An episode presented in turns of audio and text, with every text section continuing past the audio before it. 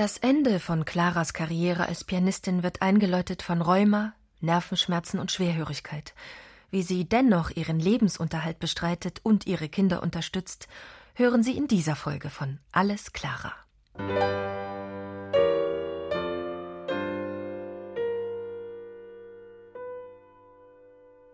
Clara steht nach dem Tod von Robert mit ihren sieben Kindern alleine da. Schecks von Mäzenen lehnt sie ab. Sie hasst jede Form von Abhängigkeit. Und nur unterrichten will sie auch nicht. Das ist ihr für ihr Lebensgefühl zu wenig. Sie will ihr Leben mit ihren Konzerten finanzieren.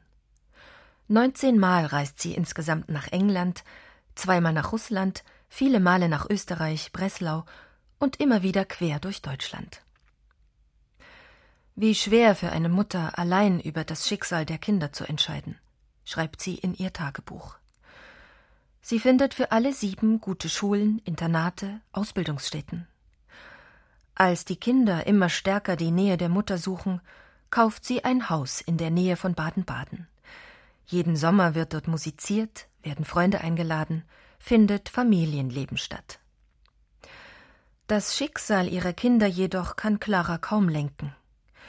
Ihre ältesten Töchter Marie und Elise werden Klavierlehrerinnen, sie begleiten ihre Mutter regelmäßig auf ihren Tourneen und werden später ihre Assistentinnen beim Unterrichten.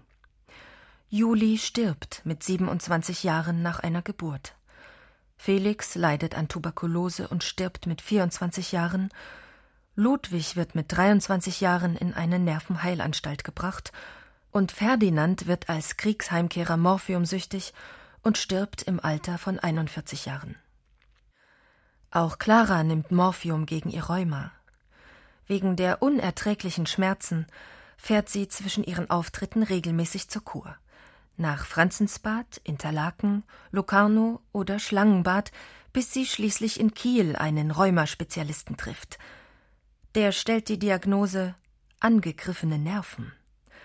Er empfiehlt per Rezept Konzerte geben. Sie habe eine moralische Kur bei ihm durchlaufen, schreibt Clara und kommentiert verwundert, dass sie auf der Bühne frei und kräftig spielen kann. Der Kampf erhöht auch wieder die Spannkraft, schreibt sie.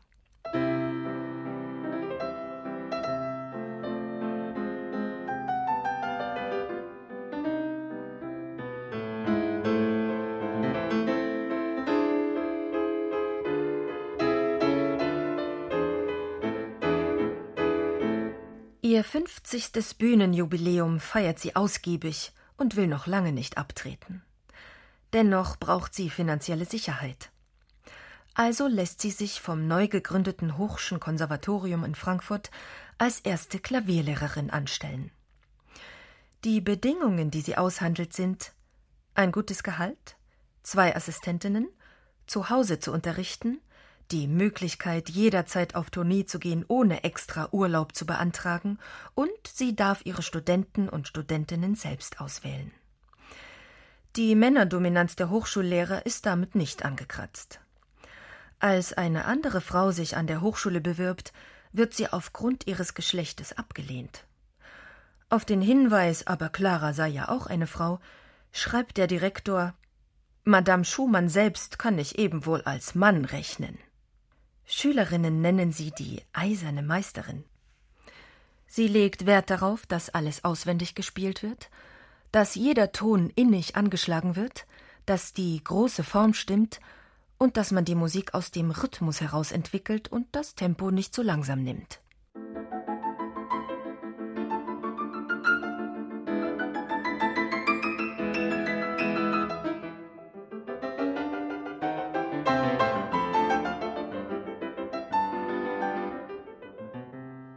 In der Presse ist sie die Königin des Klavierspiels, eine absolute Herrscherin, die vielleicht mehr nach Strenge des Gesetzes als nach Regung ihres Herzens regiert.